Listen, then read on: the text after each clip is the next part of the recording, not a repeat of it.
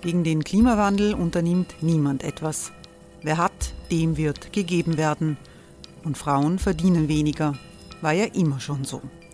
Man ärgert sich und macht weiter. Was aber, wenn nicht? Wir haben eine Idee. Die Falter Arena macht die Bühne frei für Menschen und Projekte, die das Land verändern. Mein Name ist Eva Konzett. Ich leite das Politikressort im Falter. Und am Sonntag, den 26. Mai, veranstalten wir im Wiener Stadtsaal die nächste Falter Arena. Mit dabei unter anderem der ehemalige Politiker und Neosänger Matthias Strolz, Theresa Imre von Markter, Sonja Jöchtel von Love Politics oder Kari Ochsner von Ochsner Wärmepumpen. Machen statt jammern. Wir schauen uns an, wie das funktionieren kann. Kommen auch Sie vorbei. Alle Informationen und Tickets finden Sie unter falter.at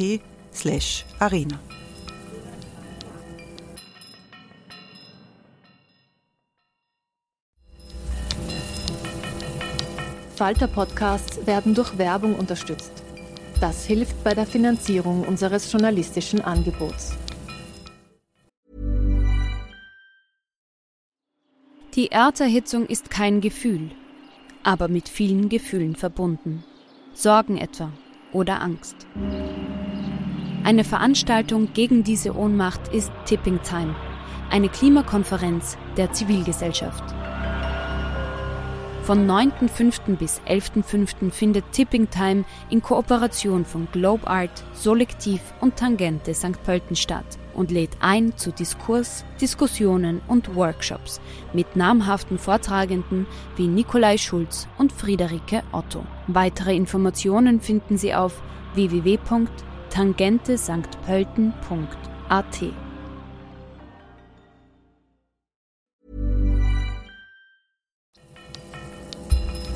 Falter Radio, der Podcast mit Raimund Löw.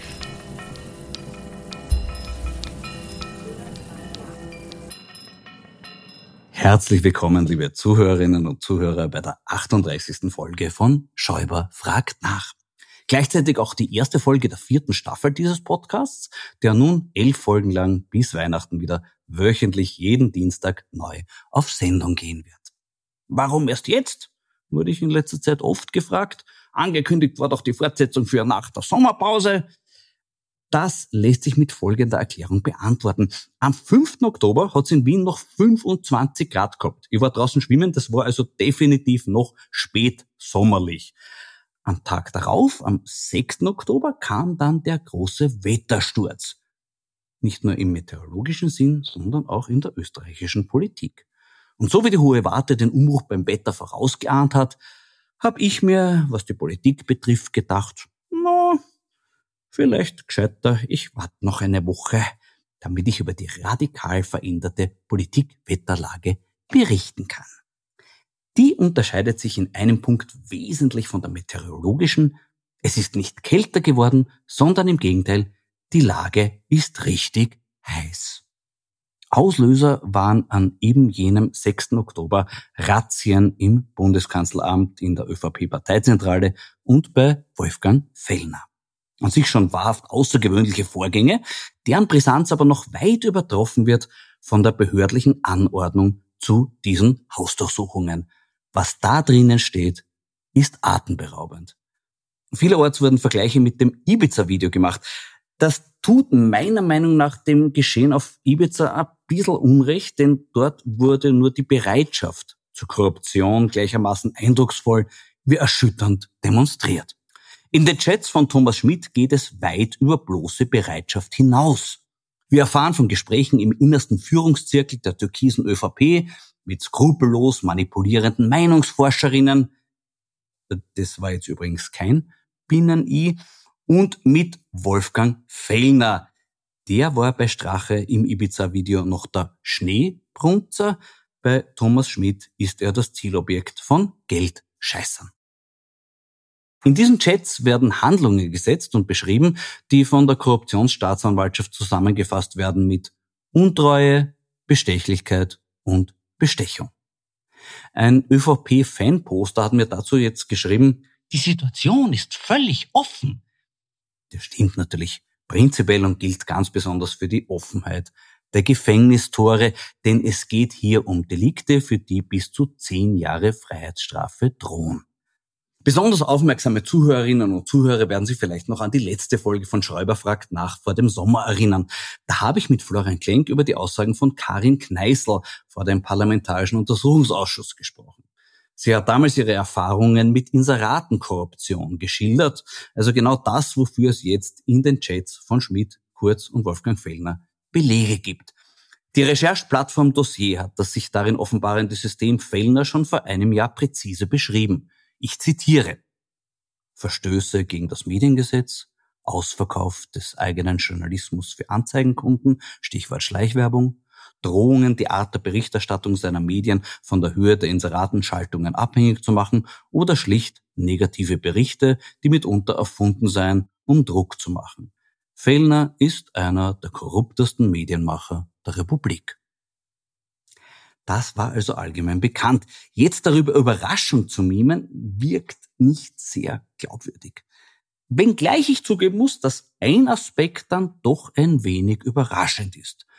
Laut den Ermittlungen der Staatsanwaltschaft hat die ÖVP mit Steuergeld für die Veröffentlichung von gefälschten Umfragen in Fellners zeitungsartigen Produkt bezahlt.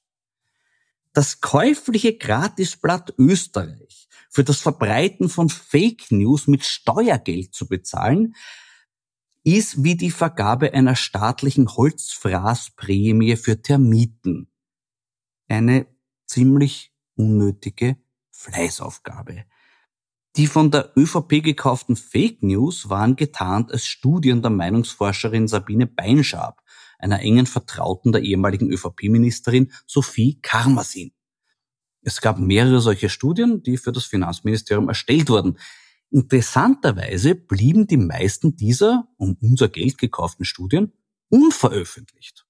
Auf die Bitte der Zeitung Standard, das Ministerium möge sie doch schicken, wurde geantwortet, dass man diese Dokumente noch suche. Und da liegt vielleicht eine kleine Chance für Sebastian Kurz und seine Freunde, wie man aus der Nummer doch noch rauskommen könnte. Eine der Studien war ja zum Thema Betrugsbekämpfung. Ein Umstand, der von vielen als absoluter Höhepunkt an Chutzpe empfunden wurde. Ungefähr so, wie wenn man auf eine Kiste, in der Waffen geschmuggelt werden, medizinische Gerätschaft draufschreibt.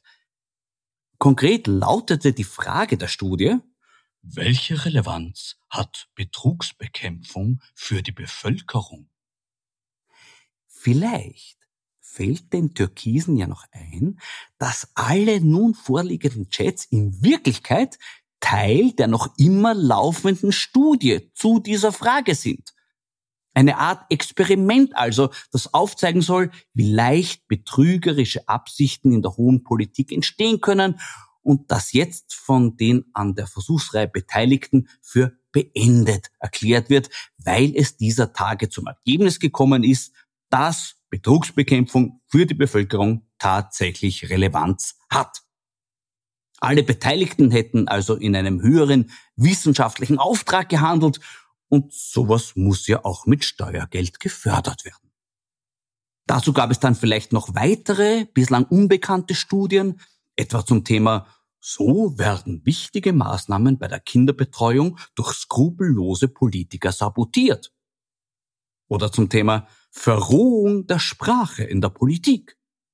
Auch da sind die Beteiligten bis zum Äußersten gegangen, aber natürlich nur um wissenschaftlich zu dokumentieren, wie Verrohung eskalieren kann. Sebastian Kurz hat Reinhold Mitterlehner ja als Arsch bezeichnet. Das hätte er außerhalb dieser Studie nie gewagt. Und dann wäre auch die Frage gewesen, wie hätte Mitterlehner darauf reagiert, wenn ihm der Kurz das ins Gesicht gesagt hätte. Wahrscheinlich hätte er geantwortet, Arsch mit Ohren. Auf jeden Fall, wenn Kurz und seine türkise Familie es mit dieser Neuinterpretation der Affäre probieren wollen, benötigt es natürlich maximale Bereitschaft zur Kreation alternativer Fakten. Eine Fähigkeit, die an sich zu den Grundfesten der Rhetorik und Ausstrahlung von Sebastian Kurz gehört. Wenngleich er bei seinem letzten Interview in der ZIP 2 diesbezüglich erstmals eine kleine Schwäche erkennen ließ. Man hatte den Eindruck, als würde ihm im Laufe des Gesprächs ein an ihm bislang völlig unbekannter Anflug von Scham in seinem Gesicht herausappern. So wie bei der Schneeschmelze im Frühjahr erste grüne Flecken in der Wiese auftauchen, waren auch in seinem gewohnt makellosen Teint plötzlich immer mehr rote Flecken zu sehen. Vielleicht sind ihm ja gerade ein paar Chatnachrichten von Thomas Schmidt eingefallen. Zum Beispiel die. So weit wie wir bin ich echt noch nie gegangen. Dass das auch zu weit sein könnte, ist ihm offenbar schon früher gedämmert. Dokumentiert ist das mit der die jetzigen Situation auf den Punkt bringenden SMS-Nachricht. Wenn das in die Hose geht, sind wir hin. Wo sich Herr Schmidt derzeit befindet, ist nicht bekannt. Vielleicht hört er gerade diesen Podcast. Ich hätte jedenfalls eine wichtige Information für ihn. Trotz heftigster Versuche ist es der ÖVP bislang nicht gelungen, die Grundzeugenregelung wieder abzuschaffen. Nur für den Fall, dass Sie, Herr Schmidt, auch diese niederträchtige Häme des Pöbels widerlegen wollen, wonach ein Gefängnisaufenthalt für Sie ja auch anregende Fantasievorstellungen böte. Das ist natürlich eine haltlose Unterstellung, die auf einer Fehleinschätzung beruht, der auch manche politische Beobachter aufgesessen sind. Die haben geglaubt, das heißeste auf dem Schmidt-Handy seien die Fotos. Das stimmt natürlich nicht und war als Denkfehler typisch männlich, nämlich total schwanzfixiert. Ich warte jedenfalls sehnsüchtig darauf, dass Thomas Schmidt sich bald wieder in der Öffentlichkeit zu Wort meldet und uns an seinen Erinnerungen teilhaben lässt. Und das möchte ich auch mit meiner heutigen Weinempfehlung zum Ausdruck bringen. Es ist ein wunderbares rotwein von den fantastischen Renner Sisters aus Golz mit dem unglaublich passenden Namen Waiting for Tom. Prost. Hm. ja, viel ist passiert in den letzten Tagen. Jetzt haben wir sogar einen neuen Bundeskanzler, den Herrn Schallenberg, eine Art Benita Ferrero Waldner in der Graf Bobby Version.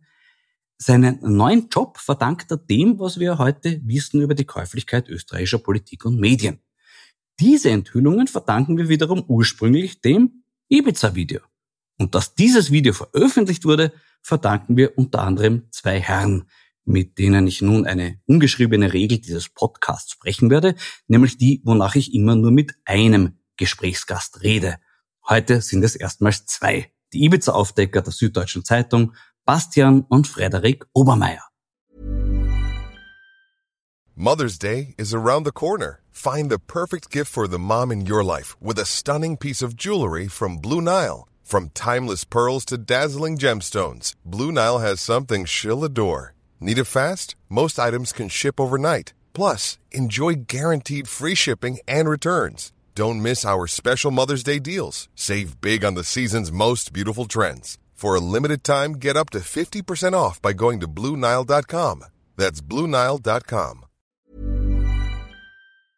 Grüß dich, Bastian. Grüß dich, Frederik. Nur damit sich unsere Zuhörer auskennen, welcher ist jetzt welcher? Ich bin der Bastian. Servus, Florian. Und ich der Frederik, hallo. Ausgezeichnet, ausgezeichnet. Wenn ihr gemeinsam auftretet, wie machen das eigentlich die Moderatoren? Sprechen sie eure Obermeier-Nachnamen unterschiedlich aus? Der eine hat ja ein I und der andere hat ein Y, ne? Gibt's eine korrekte Aussprache? Ja, die ist genau gleich, aber gerade im englischsprachigen Raum fangen es wirklich immer wieder, wo denn jetzt da der genaue Unterschied ist, aber wir haben es aufgeben, weil den gibt's einfach nicht. Ist es für euch okay, wenn ihr für Brüder gehalten werdet? Ja. es gibt Schlimmeres, ehrlich gesagt. ähm, und wir haben uns schon zu sehr dran gewöhnt an diese Absurdität, als dass es uns noch groß stören würde. Das ist gut. Also um es endgültig klarzustellen, ihr seid nicht ein und dieselbe Person. Das ist einmal hiermit geklärt. Äh, Gibt es bei euch auch so eine Good Cop, Bad Cop Aufteilung? Ja, im Zweifel bin ich immer der Good Cop. Versuche immer zumindest einzureden. Okay. Das stimmt tatsächlich natürlich überhaupt gar nicht. Aber tatsächlich machen wir das, glaube ich, nicht, dass sich bei uns einer eine bestimmte Rolle angewohnt hätte. Ähm, jedenfalls nicht, wenn wir mit irgendwie Leuten nach draußen kommunizieren, sondern da versuchen wir schon einfach professionell zu sein und uns abzusprechen und dann eine Meinung zu haben.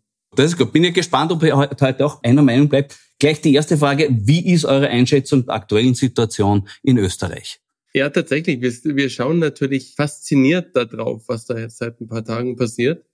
Und es hatte insofern auch ein winziges bisschen mit uns zu tun, als ja diese ganze Handybeschlagnahme wegen Ibiza angefangen hat. Aber dass sich das so dermaßen auswächst, ist für uns natürlich wahnsinnig interessant. Und dieses System, was wir da gelesen haben, was die Wirtschafts- und Korruptionsstaatsanwaltschaft vielleicht nicht der Bande um Kurz, aber den Menschen um Kurz herum vorwerfen, das ist natürlich schon unerhört. Es ist ja sogar so, dass ich zumindest zu keiner anderen Nachrichtenlektüre mehr komme. Es geht eigentlich nur noch um Österreich, weil einfach jeden Tag, jede Stunde was Neues rauskommt. Allein die Chats, der Durchsuchungsbeschluss, das ist einfach beste Lektüre für das ganze Wochenende. Und der Spaßfaktor ist schon gegeben auch, oder? Aber das ist ja in Österreich immer so. Wir schauen da wirklich so neidig drauf immer, ähm, weil sich einfach dieses Vergnügen, das man da beim Lesen fühlt, ja. Ich kann mich nicht erinnern, wann sowas zum letzten Mal in Deutschland gewesen wäre. Ich glaube, da war ich jedenfalls noch nicht journalistisch aktiv. Naja, das ist jetzt manchmal so, wenn man Franz Josef Strauß irgendwie im Nachhinein noch nachhört. Ähm, das erinnert mich schon auch manchmal an Österreich. Ja, oder die Parteispendenaffäre, wenn du hörst, dass der Schäuble, der später jahrelang Finanzminister Deutschlands war, dass der eine Parteispende von 100.000 Euro von einem Waffenhändler in Bar, dass denen das nicht gestört hat. Ja? Aber das war halt Ende der 90er. Da war ich auf dem Gymnasium. Kennt man das Phänomen Inseratenkorruption in Deutschland? Ich habe das Wort erst durch die Lektüre österreichischer Zeitungen und die, die Wehklagen österreichischer Journalisten und Journalistinnen gelernt. Ähm, mir war das komplett neu das kam ja auch so schon um die Ibiza-Affäre, haben uns ja viele Kolleginnen und Kollegen immer wieder mal angesprochen, was da so in Österreich eigentlich so passiert und dass das ja vielleicht die Erklärung für so manche Berichterstattung auch über die Ibiza-Affäre ist. Aber ähm, so in diesem Ausmaß, ich kenne das nicht in Deutschland. Ne. Wir würden auch nicht mal Inserate sagen, glaube ich. Wir würden einfach Werbung sagen. Insofern kann man das Wort eh nicht kennen. Aber ähm, mir ist auch nicht bewusst, dass es so nach nach Gutsherrenart verteilt werden könnte in Deutschland. Und das ist vermutlich einfach so, weil das nicht so ist. Na gut, das lässt sich auch beschreiben, dieses Modell mit dem, wie es der Wolfgang Fellner gemacht hat. Er hat den Begriff Pressefreiheit neu definiert als Erpresserfreiheit. Äh, wäre so ein Geschäftsmodell in Deutschland möglich? Ich glaube nicht. Ich glaube, da wäre der Aufschrei zu groß und auch zu Recht zu groß, ähm, weil das ist ja wirklich eine Vermischung auch von Redaktion und Anzeigenabteilung, die in meinen Augen einfach die Pressefreiheit komplett untergräbt und aushöhlt.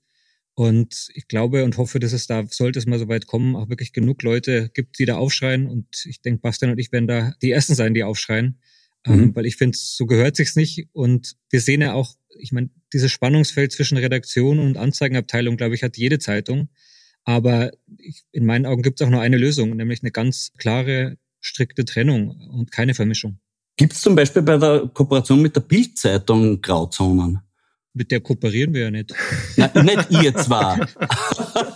Es hätte mir jetzt gewundert, wenn du das dich outest. Das wäre wirklich die Überraschung gewesen. Nein, ich habe gemeint, in der Politik, da gibt es auch manche Politiker, die die Nähe zur Bildzeitung durchaus suchen. Ist das manchmal in einer Grauzone auch oder wird da wirklich sauber getrennt?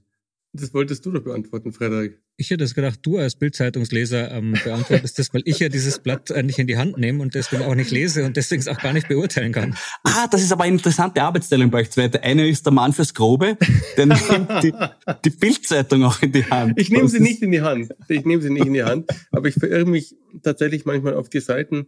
Ich weiß nicht, ob das eine Art Masochismus ist, weil ich mich aufregen will, ähm, oder ob mich wirklich interessiert, was sie machen Wahrscheinlich ist es irgendwo dazwischen. Und natürlich gibt es da Grauzonen. Ganz einfach, weil natürlich Politiker und Politikerinnen die Bild versuchen zu instrumentalisieren, die das natürlich nur allzu gern mit sich machen lässt, solange es da irgendwie Auflage gibt damit. Aber ich würde jetzt nicht auf die Idee kommen, die Bildgepflogenheiten mit denen aus dem Reich der Fellners zu vergleichen. Mhm. Das ist, glaube ich, schon eine ganz andere Welt. Mhm, mh. Sebastian Kurz galt ja für manche konservative Politiker in Deutschland als Vorbild. Ändert sich das jetzt? Zumindest hoffe ich es. Ähm, wenn man sich jetzt gerade die, den Verdacht, der im Raum steht, anschaut, glaube ich, dass so manche äh, Jungkonservative, die noch vor einigen Tagen getwittert haben, dass man sich doch an Kurz ähm, ein Vorbild nehmen sollte, glaube ich, dass er diesen Tweet vielleicht ähm, bereuen und womöglich, müssen wir mal nachschauen, auch schon wieder gelöscht haben, ähm, weil das jetzt einfach nicht mehr gut dasteht. Und ich, bei den Österreich gibt es ja immer diesen schönen Nachsatz, über den wir uns manchmal ein bisschen amüsieren, dieses, es gilt die Unschuldsvermutung. Ähm, aber ich fand auch äh, diese Aussage vom Wochenende, dass die Unschuldsvermutung natürlich das Strafrecht betrifft und nicht eine politische Unschuldsvermutung, in diesem Fall, äh, dass die nicht mehr gilt. Ähm, und so sehe ich es auch. Ich finde, was man da jetzt schon für ein Sittengemälde sieht, wie in Kurzes Partei, wie er selbst agiert hat, das ist, finde ich, schon sehr, sehr schockierend. Und ich glaube, dass es auch ganz gut ist, dass es jetzt in diesem Maße öffentlich diskutiert wird und sicherlich auch nicht sofort verhallen wird.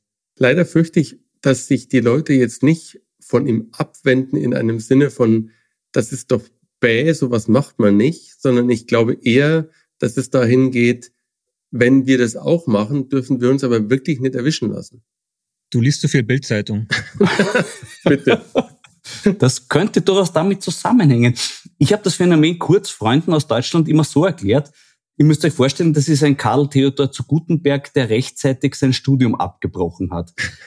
Jetzt hat man kurz bei einem deutlich ärgeren Schummeln erwischt. Wie wären die Konsequenzen für ihn, wenn er in der deutschen Politik tätig wäre? Ich glaube, dass es, ich vermute, einen echten Rücktritt und einen nicht einen, wie sagt man, Seitentritt äh, zur Seite, der Schritt zur Seite, sondern der Schritt wirklich zurück. Und ich glaube sogar, dass es nicht nur der Schritt zurück ins Parlament und womöglich auf die hintere Bank wäre, sondern aus dem Parlament komplett raus und erstmal eine gewisse Karenzzeit, wo versucht würde, das abkühlen zu lassen, ähm, wo man sich in der Politik nicht mehr betätigt. Aber das ist jetzt reine Spekulation. Mhm. Und das kommt natürlich, glaube ich, auch auf die Partei an und auf den Politiker oder die Politikerin. Ich würde es aber auch so sehen, und zwar schon allein deswegen, weil in den deutschen Parteien einfach mehr Konkurrenz herrscht, weil das Land größer ist. Und meine, meine Theorie ist ja immer, dass sich in Ländern, die nicht besonders groß sind, mehr Filz festsetzt, weil sich alle kennen und so eine Art freundschaftliches Neben- und Miteinander entwickelt haben, schon auf dem Weg nach oben und das dann weiterleben. Das kann man ja in dem Zirkel von Herrn Kurz wahnsinnig gut feststellen, wie die alle miteinander hochgekommen sind und sich dann auf die Posten verteilt haben. Ich glaube, dass man, wenn man jetzt sieht, wie der Laschet zum Beispiel angeschossen wird, aus welchen Bundesländern in Deutschland, das hat eine ganz andere Qualität. Da ist äh, wirkliche Konkurrenz und wirklich, man will den einfach aus dem Weg räumen, damit man selber hochkommt. Ich glaube, so eine Chance wie jetzt dieses Verfahren gegen Kurz würden sich die wenigsten in Deutschland nehmen lassen äh, und würden sagen, der muss jetzt weg und zwar sofort. Wenn auch nur vor dem Hintergrund, dass man selber dann dahin kann. Mhm. Wie schaut denn angesichts der Seite ans Tageslicht gekommenen Enthüllungen heute euer Blick auf das Ibiza-Video aus? Man versteht jetzt ein bisschen besser, was der Stache damit gemeint hat und wo, wo er hin wollte und womöglich auch, wie er die Kronenzeitung ja mitsteuern hätte können, nämlich mit diesen Inseraten. Ne? Das ist ja schon, ähm, das wäre in seinem Fall ja so gewesen, sie hätten quasi die Zeitung in der Hand gehabt und auch die Möglichkeit, die auch noch mit Inseraten vollzustopfen. Das wäre wahrscheinlich die Königslösung gewesen. Aber ich glaube tatsächlich, was jetzt ja auch vielfach schon angeklungen ist, was die Leute um kurz gemacht haben, sie haben, sie haben im Grunde professionell und kalt und abgeklärt das umgesetzt, was Strache sich da gewünscht hat. Und gleichzeitig muss man natürlich auch sagen, dass man nicht oft genug sagen kann, ähm, wie hat denn angefangen? Ähm, durch die Ibiza-Affäre, durch dieses Video, durch die Fallensteller kam es überhaupt erst so weit, dass diese Chats überhaupt auffliegen konnten. Und deswegen, ich glaube, das muss man ja auch gerade in diesen Tagen, ähm, wo ähm, ein Mann namens Julian Hessenthaler vor Gericht steht, glaube ich, kann, muss man da auch darauf hinweisen. Der steht jetzt vor Gericht ähm, und gleichzeitig wird Österreich von einer Staatsaffäre erschüttert, die darauf auf dieses Video zurückzuführen ist. Das wäre jetzt meine nächste Frage gewesen. Der Prozess geht am Mittwoch weiter. Äh, wie, wie seht ihr diesen Prozess gegen Hessenthaler? Wir haben uns lange schwer getan, darüber zu reden in der Öffentlichkeit, einfach weil wir von unserem Quellenschutz ja nicht entbunden worden waren damals. Und ähm, wir haben dann letztes Jahr, glaube ich, im Mai ein langes Stück geschrieben darüber. Das hieß Liebe Grüße Nico. Ähm, das war, war ein Zitat Nico von einem, von einem der Beamten aus der Soko, ähm, ja. ähm, der kurz nach dem Rücktritt von Herrn Strache, dem Herrn Strache geschrieben hat, er soll doch bitte wieder zurück in die Politik kommen, weil Österreich braucht ihn. Liebe Grüße, Nico. Und wir haben schon viele, viele Auffälligkeiten festgestellt in diesem Verfahren. Und ähm, dass da irgendwie Zeugen extrem wichtig genommen wurden, obwohl sie gerade wegen mehrfacher Verleumdung Verfahren laufen hatten. Ähm, und dass andere Zeugen und Zeuginnen mehrfach die Aussage geändert haben. Und am Ende wurde Herr Hessenthaler doch belastet. Letztlich vertraue ich darauf, dass Österreich ein funktionierendes Justizsystem hat, aber es haben sich schon viele Fragen für uns gestellt, ähm, als wir da in diese Akten reingeschaut haben. Und wir werden da auch weiter drauf schauen. Für uns Journalisten ist das natürlich auch eine komische Situation, weil wir mit jeder Quelle, mit jedem Informanten, mit jedem Whistleblower auch genau immer auch diese Gespräche auch führen, dass wir nicht im gleichen Boot sitzen. Ähm, und dass wir auch trotz allem, dass man quasi auch davon profitiert, dass uns jemand was zuspielt. Ähm, wir sind nicht im gleichen Team. Und das hindert uns aber natürlich auch daran, noch lauter die Stimme zu erheben. Umso besser fand es ich auch jetzt in diesem Fall, dass ja diverse NGOs auch quasi das Wort erhoben haben und auf diese vielen Unklarheiten, Ungereimtheiten in diesem Verfahren hingewiesen haben und auch darauf hingewiesen haben, was das für Folgen für zukünftige auch Whistleblower haben könnte, die womöglich durch so ein Verfahren abgeschreckt werden könnten. Und was ich jetzt nochmal betonen möchte tatsächlich, weil ich es gerade nicht gemacht habe, da sind ja schon Sachen drin in diesem Verfahren, da sagt ein Hauptbelastungszeuge, sagt über die Hauptbelastungszeugin, die noch dazu seine Ex ist, sie sei in dieser Zeit kokainabhängig und paranoid gewesen. Und da, da ist für mich irgendwie als, als Laie doch die Situation, dass ich sage, okay, dann hat das Verfahren offenbar keinen Sinn mehr, weil wenn jemand jetzt Zeugnis ablegt über eine Zeit, in der sie schwer paranoid und kokainabhängig war, dann was soll man der denn glauben? Wie soll man damit denn umgehen? Das ist ziemlich, äh, ziemlich faszinierend, dieser Sachverhalt, der da rennt. Äh, Nico R., vielleicht noch zur Ergänzung, hat sich herausgestellt, dass der Kandidat für die ÖVP war bei einer Gemeinderatswahl in Marienzersdorf. Und das war dann noch jener Beamte, der bei der Schredder-Affäre ermittelt hat. Also Österreich ist tatsächlich ein sehr kleines Land, wo alles äh, zusammenkommt. Demnächst kommt eine Dokumentation über das Ibiza-Video ins Fernsehen. Ihr habt daran mitgewirkt. Äh, was könnt ihr davon berichten? Diese Doku ist hochinteressant und zwar viel weniger, weil wir da ständig reden ähm, und zu sehen sind, sondern weil der frühere Fahrer und Bodyguard von Herrn Strache in dieser Doku auch das Wort ergreift und ähm, Oliver R., ja. mit, mit Klarnamen in die Kamera spricht. Mhm. Und was er da sagt, ich möchte dem jetzt nicht vorgreifen und ich weiß nicht, ob das freigegeben ist, aber ähm, also ich glaube, der Herr Strache wird sich jetzt nicht wahnsinnig drüber freuen, dass dieser Mensch so scheinbar frei von der Leber weg in dieser Doku gesprochen hat. Also ihr dürft noch nicht verraten, was er, was er gesagt hat. Äh, nee, also was man schon sagen kann, ist, was dieser Oliver R. sagt in der Doku, lässt den Herrn Strache jetzt nicht gerade in dem besten Licht dastehen. Und da geht es natürlich um diese Spesen, die der, der Herr Strache hat ja in, auf, auf größtmöglichstem Fuß gelebt, sozusagen, ähm, dass einem irgendwie 10.000 Euro Spesenkonto nicht reicht das hat natürlich dieser Fahrer alles erlebt und der hat ja in seiner Version dann dafür gesorgt, dass eben aller mögliche Luxus in Parteiausgaben umdeklariert worden ist, sozusagen, was ja auch eine sehr spezielle Form der Parteiausgabe ist. Und ähm, der erzählt da sehr genau, wie das alles kam und was seine Sicht auf diese Dinge ist und dass Strache ab einem gewissen Punkt im Grunde nicht mehr in der Wirklichkeit verwurzelt war. Das ist, ich fand das wahnsinnig interessant. Ja, da habe ich gleich wieder eine persönliche Frage. Äh, es geht um die Rechnung von der Wahrsagerin, die Strache auch der Partei umgehängt hat, die 6000 Euro. Äh, da war dabei eine geweihte, eiförmige Messingschale, die von Strache in seiner Unterhose getragen wurde. Die ist quasi bestätigt worden. Aber der Strache hat dementiert das Eigenurin-Amulett. Ähm, wisst ihr, ist die Frage, hat Strache ein Eigenurin-Amulett getragen oder nicht? Wird die geklärt in der Doku?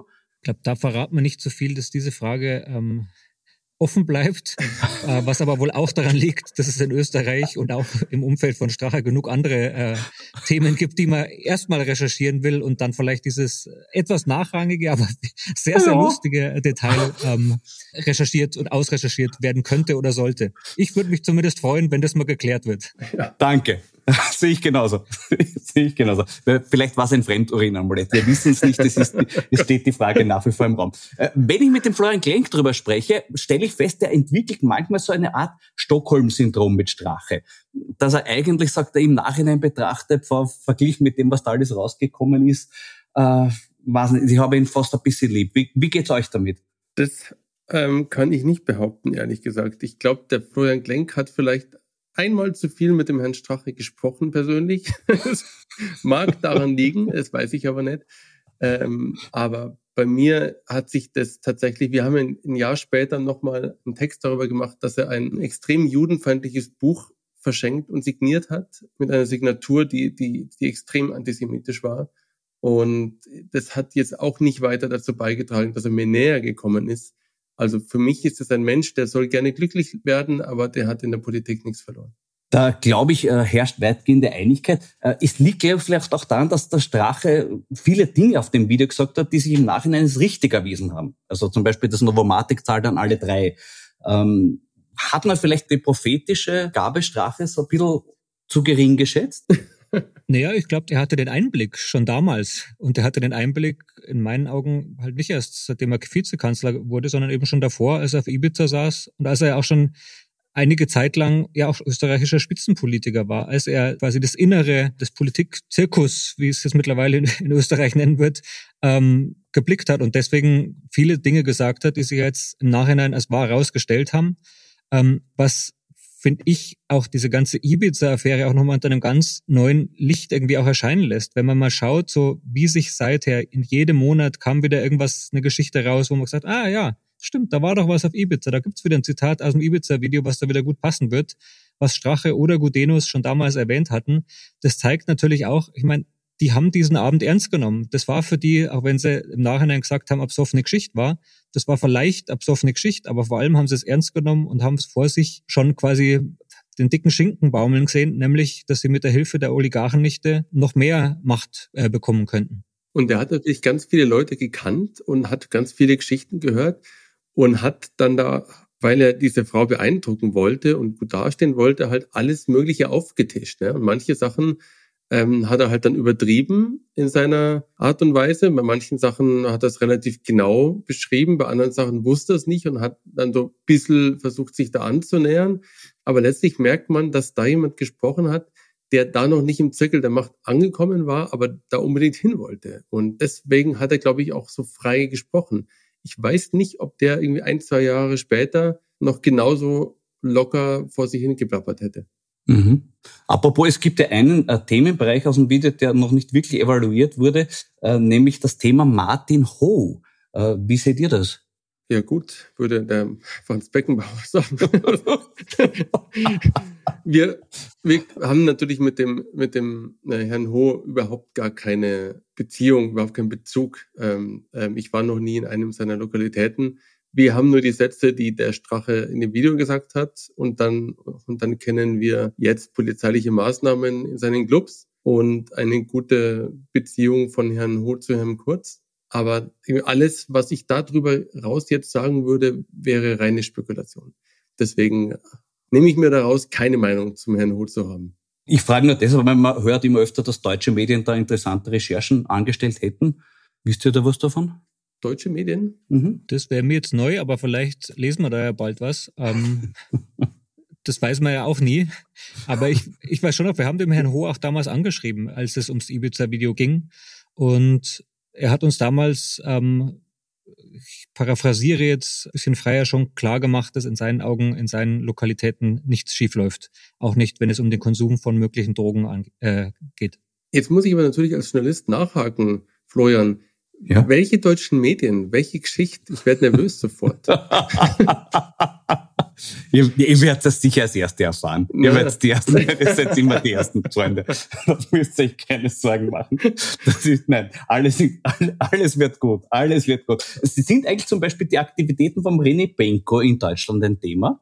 Ja, ähm, die sind durchaus ein Thema. Die sind auch für unser Ressort sogar schon ähm, nicht nur in Bezug auf Österreich, sondern auch auf ähm, Immobiliendeals in deutschen Innenstädten ein Thema. Ähm, und da bin ich mir auch ziemlich sicher, dass der uns auch in der Zukunft ähm, immer wieder ähm, über den Weg laufen wird. Auch mit Firmen in Steueroasen, ähm, Steuer- oder mutmaßlichen Steuervermeidungskonstrukten. Aber ich glaube, in Österreich, da spielst du es ein bisschen auf was anderes an. Naja, er spielt ja auch im Ibiza wieder eine Rolle und es ist beim Thema Übernahme von Medien und so, äh, ist er ein großer Player in Österreich. ich meine, der ist ja auch eine total faszinierende Figur für uns und wie Frederik sagt, der wird uns auch erhalten bleiben. Und es gibt ja so ein paar Menschen, ähm, bei denen man weiß nach einer Recherche, den wirst nie wieder treffen, einfach weil er sich durch seine Art oder durch seine Position einfach dann wieder rausbegibt aus dieser Blase sozusagen. Und Benko ist jemand, ich gehe fest davon aus, dass wir über den in 20 Jahren auch noch recherchieren werden, weil ich nicht glaube, dass er seine, wie soll ich sagen, seine Geschäftsart irgendwie ändern wird. Und solange er so weitermacht, wie er jetzt gearbeitet hat, die letzten Jahre, ist es eigentlich jedes Mal fast, wenn der sich irgendwo beteiligt, von hohem öffentlichem Interesse, wie das genau ausgeschaut hat.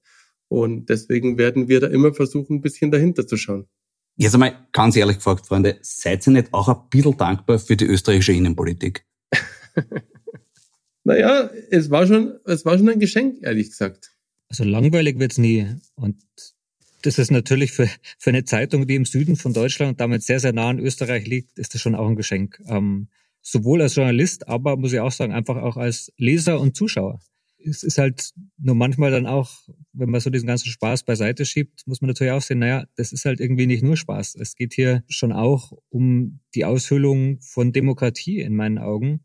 Und das ist dann so der, der, ja, der ernsthafte Teil davon, dass ich schon auch hoffe, dass es in Österreich dann auch Gesetzgebung gibt, die derartigen Missbrauch, ähm, so wie er sich bis jetzt darlegt, ähm, ich sage jetzt mal diesen österreichischen Satz, es gilt die Unschuldsvermutung, ähm, ähm, dass da dem dann irgendwann mal ein Riegel vorgeschoben wird. Ähm, genauso wie wir das auch in Deutschland hoffen, wenn wir den Missstand aufdecken oder andere Medien Missstand aufdecken. Ja, dann machst du den ganzen Spaß kaputt, aber du hast natürlich total recht, Frederik, weil was wir ja auch auf Ibiza gehört haben, dass nämlich der Strache werden wollte wie der Orban und die Medien gleichschalten und in den Griff kriegen, das ist tatsächlich was, was uns aus der Entfernung Sorge bereitet, ähm, weil ja das System kurz schon auch darauf angelegt war. Und ähm, wir haben natürlich als Deutsche auch die Befürchtung, dass solche Dinge rüberschwappen, ne? dass sich gerade deutsche rechtskonservative Politiker dann sagen, schaut euch doch Strache und Kurz an, wenn man die nicht erwischt hätte, dann wären die jetzt immer noch Kanzler und Vizekanzler und eigentlich müsste man dahin. Davor haben wir schon Sorge und Respekt und deswegen ist es zwar sehr unterhaltsam, aber leider nicht immer lustig. Das kann ich nachvollziehen. Ihr müsst euch auch mit anderen ernsthaften Themen beschäftigen, die wahrscheinlich noch ernsthafter sind. Euer jüngster Coup ist die Präsentation der sogenannten Pandora Papers gewesen. Diese jüngsten Enthüllungen habt ihr unter anderem mit der Überschrift verdammt nochmal versehen. Was macht euch so wütend? In dem Fall ist es so, dass es für uns jetzt nicht das erste Leak war. Also wir haben 2013 mit dem ersten Steueroasen-Leak gearbeitet und seitdem kamen dann auch die Panama Papers, die Paradise Papers, die Bahamas Leaks und man merkt, es wird etwas enthüllt, ein Missstand ist öffentlich. Es gibt viele warme Worte, da kann man wirklich die Uhr danach stellen. Äh, wir veröffentlichen so eine Geschichte und innerhalb der nächsten 24 Stunden schickt ein halbes Dutzend bis Dutzend äh, Politiker in Deutschland und auch in anderen Ländern ebenso Pressemitteilungen rum, was sich jetzt, genau jetzt endlich ändern äh, wird und was man tun muss. Und dann warte man ein bisschen. Ähm, es ändert sich ähm, wenig bis gar nichts und es kommt das nächste Leak und es tauchen wieder fast genau die gleichen Personen wieder auf mhm. in den Steueroasen. Und jetzt bei diesem Leak, finde ich, war das Frappierende, das man gesehen hat, dass so extrem viele hochrangige Politiker ähm, in Steueroasen ihr Geld verstecken und man sich dann auch natürlich die Frage stellen muss, naja, wenn die von diesem System profitieren, wie ernsthaft können wir dann den Kampf gegen dieses System denn dann nehmen? Machen es da dann immer irgendwie äh, zwei Schritte nach vorne und wieder drei zurück? Und ich meine, Experten predigen seit Jahren, was ich eigentlich tun müsste. Ähm, und das sind, das ist irgendwie keine Raketenwissenschaft, ähm, was man dagegen tun könnte, was irgendwie auch die Arbeit ähm, übrigens ähm, nicht nur von Steuerhinterziehern und Steuervermeidern erschweren würde, sondern auch von Geldwäschern, von anderen Kriminellen, auch von pädophilen Ringen, die ihr Geld waschen. Und es passiert aber so gut wie nichts. Und das ist, diesmal war so der eine Moment, wo wir uns dann doch mal den Frust äh, in eine Artikelform ge äh, gegossen haben. Das kann ich sehr gut nachvollziehen. Es gibt ja auch einen Trend, dass diese ganzen Politiker, vor allem in Osteuropa, ihre Länder immer mehr zu Kleptokraturen umbauen. Ähm, man hat aber das Gefühl, es schadet ihnen nicht. Ja, das ist tatsächlich eine, eine, eine Frage, vor der wir oft stehen, warum sich die Leute zum Beispiel in Ungarn viel weniger auf, warum sie sich nicht viel mehr aufregen.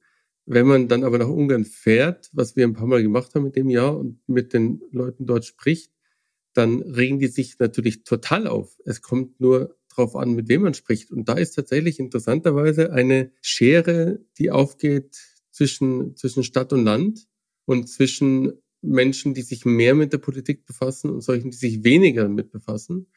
Und ich glaube, je weniger man da hinschaut und trotzdem das Gefühl hat, der ist im nationalen Interesse und der will, dass es unserer Wirtschaft gut geht und der ist vielleicht auch gegen andere Länder, die man auch nicht mag und die vielleicht Konkurrenten sind. Ich glaube, je einfacher man draufschaut und je weniger man reinschaut, umso größer die Chancen, dass man solche Leute gut findet. Und oft halt das Argument, das machen eh alle, sind eh alles Gauner. Und das ist das Fiese daran, dass wir ja auch schon merken, mit solchen Recherchen unweigerlich dienen wir natürlich auch als Argument, dass man sagt, naja, schaut her, was die da oben machen. Wenn es die machen, dürfen wir es doch auch machen. Und genau das ist ja leider auch ein Argument von vielen Rechtspopulisten. Und deswegen versuchen wir auch, auch das darzustellen, dass wir sagen, naja, wenn man jetzt hier Gesetze verschärfen würde und genauer hinschauen würde, würde das auch zwangsläufig dazu führen, dass Rechtspopulisten weniger Argumente hätten. Und das würde unserer Demokratie, unserer Gesellschaft sicherlich ganz gut tun. Ja, um vielleicht wieder den Bogen zum Anfang zu schließen. Äh, genau das könnte jetzt natürlich auch in Österreich passieren, dass Steuertrickser ein neues Argument haben, nämlich wir wollten nur sicherstellen, dass wir mit unserem Geld nicht den Wolfgang Fellner finanzieren. das ist ein ausgezeichnetes Argument übrigens. Vielleicht sollte man das auf seiner Steuererklärung angeben können. Kann man wie in Österreich vielleicht zweckgebunden Steuern geben? Ich glaube, da haben wir jetzt viele Leute auf eine Idee gebracht. Verdammt. Lieber Frederik, lieber Bastian, vielen Dank für das Gespräch. Ich halte euch die Daumen, dass es möglichst so gut weitergehen möge für euch und wir uns noch des Öfteren austauschen können über das, was so passiert. Würde uns freuen. Danke. Sehr gerne, jederzeit. Servus.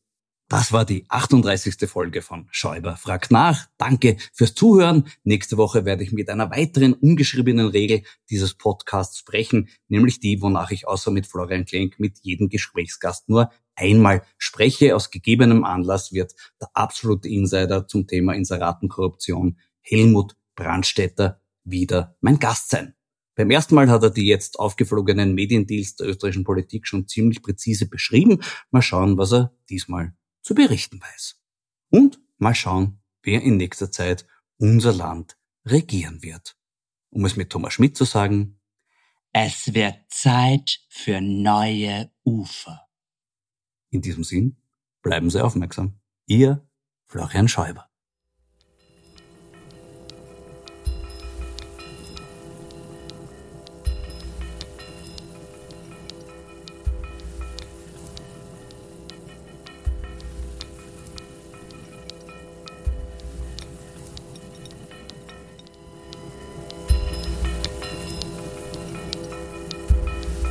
Sie hörten das Falterradio, den Podcast mit Raimund Löw.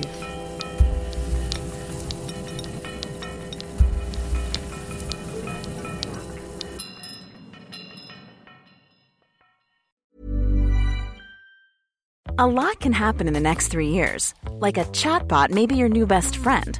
But what won't change? Needing health insurance. United Healthcare Tri Term Medical Plans are available for these changing times Underwritten by Golden Rule Insurance Company, they offer budget-friendly, flexible coverage for people who are in between jobs or missed open enrollment. The plans last nearly three years in some states, with access to a nationwide network of doctors and hospitals. So for whatever tomorrow brings, United Healthcare Tri-Term Medical Plans may be for you. Learn more at uh1.com. A lot can happen in the next three years. Like a chatbot may be your new best friend. But what won't change? Needing health insurance. United Healthcare Tri Term Medical Plans are available for these changing times. Underwritten by Golden Rule Insurance Company, they offer budget friendly, flexible coverage for people who are in between jobs or missed open enrollment. The plans last nearly three years in some states, with access to a nationwide network of doctors and hospitals. So, for whatever tomorrow brings, United Healthcare Tri Term Medical Plans may be for you. Learn more at uh1.com.